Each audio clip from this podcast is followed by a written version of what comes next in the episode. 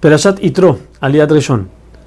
Itro, dice la Torah, el suegro de Moshe, escuchó todas las cosas que Hashem hizo al pueblo, cómo le bajó el man, cómo le dio el manantial para tomar, y más importante de todo, cómo los, llegó a sacar de Egipto, que era algo muy difícil en los ojos del pueblo, del, mundo.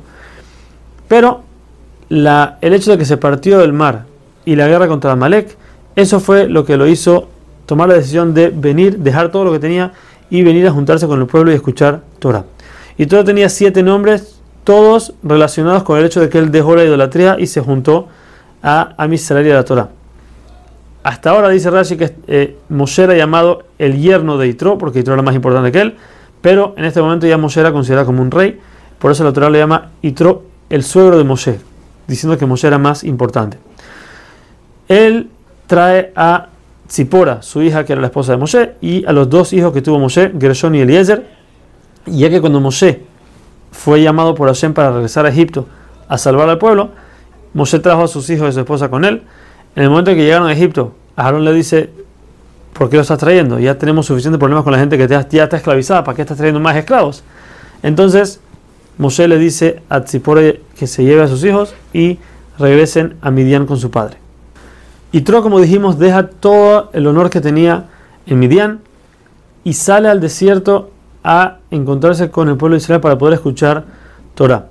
Le manda a decir a Moshe por medio de un mensajero que él viene a, recibirlo y si no es lo suficientemente importante para que Moshe lo reciba, entonces viene su esposa. Y si tampoco es suficientemente importante, por lo menos por sus hijos, que venga. Pero dice el pasú que Moshe sale a encontrar a su suegro. Cuando Aarón ve que Moshe está saliendo a buscarlo, entonces él se junta también. Y así mismo pasa con los ancianos. Y al final todo el pueblo llega a recibir a Itro. En ese momento nos dice Rashi que Itro recibió un honor muy grande, que, todo, que tuvo el honor de que todo el pueblo de Israel salió a recibirlo. Moshe se posterna delante de su suegro y le empieza a contar todas las peripecias que pasaron en Egipto, cómo salieron, cómo se partió el mar, la guerra contra Malek. Y Itro está totalmente alegre del hecho de cómo Hashem hizo tantos milagros por el pueblo. Y lo más importante es cómo llegó a sacar al pueblo de Egipto, ya que hasta ese momento no había un esclavo no había podido escapar de Egipto y este, ahora salieron 600.000 hombres sin contar mujeres, niños y ancianos. Rashi da otra explicación que dice que Itro se estremeció de escuchar cómo los egipcios murieron, que es lo que dice la Gemara, que a un converso, aún después de 10 generaciones, no hables mal de otro no judío enfrente de él, porque todavía le queda algo de como si fuera que, que, todavía se lleva con, con esa, ese tipo de gente, y por eso se estremeció Itro cuando escuchó todo lo que escuchó. Dice, sigue diciendo el Pasuk que Itro bendijo a Hashem por el hecho de sacar al pueblo de, una nación tan dura como Egipto y más todavía de un rey tan duro como Paró. Y dijo que ahora en este momento entendió, después de pasar por todas las idolatrías del mundo, él entendió que Hashem es el único Dios. ¿Por qué?